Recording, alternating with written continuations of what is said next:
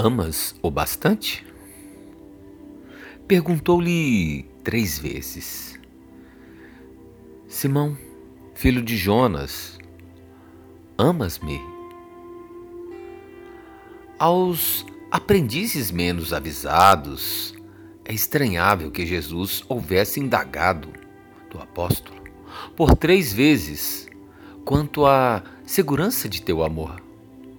O próprio Simeão Pedro, ouvindo a interrogação repetida, entristecera-se, supondo que o mestre suspeitasse de seus sentimentos mais íntimos. Contudo, o ensinamento é mais profundo.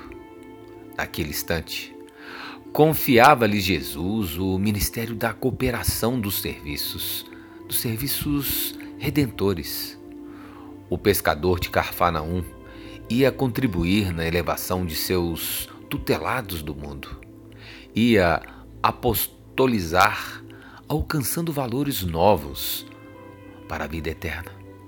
Muito significativa, portanto, a pergunta do Senhor nesse particular.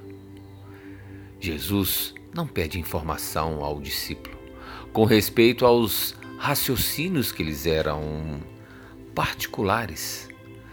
Não deseja inteirar-se dos conhecimentos do colaborador relativamente a ele. Não reclama compromisso formal. Pretende saber apenas se Pedro o amava, deixando perceber que, com amor, as demais dificuldades se resolvem. Se o discípulo possui suficiente provisão dessa essência divina, a tarefa mais dura converte-se em apostolado de bênçãos promissoras. É imperioso, desse modo, reconhecer que as tuas conquistas intelectuais valem muito, que tuas indagações são louváveis, mas, em verdade, somente serás efetivo e eficiente cooperador do Cristo se tiveres amor. Amas o bastante? Você se ama o bastante para se conectar com esse Cristo interno? Ou você se gosta apenas? Só o amor constrói. Só o amor supera. Só com amor a gente consegue transpor qualquer barreira.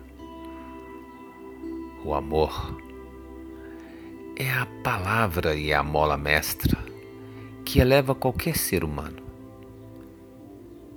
que é a semente que tem que germinar nos corações das pessoas. Aí você está trabalhando o seu Cristo interno, porque Cristo foi e é e será sempre só amor. Amas o bastante para respeitar os seres da natureza? Amas o bastante para não se sacrificar, mas para sim viver uma vida plena? Vamos pensar. Fica aqui o meu amor, fica aqui o meu carinho e um pedido ao meu, ao seu, ao nosso ao nosso Cristo interno, ao nosso Pai maior, a essa força que nos alavanca, essa força que vem do seu, do meu, do nosso coração.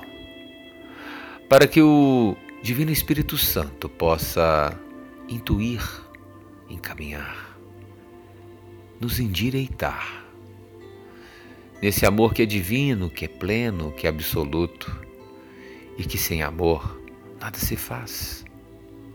Vamos pensar. E que esse amor que mora dentro de cada um de nós, esse sim, vai nos trazer a verdadeira paz. Paz, paz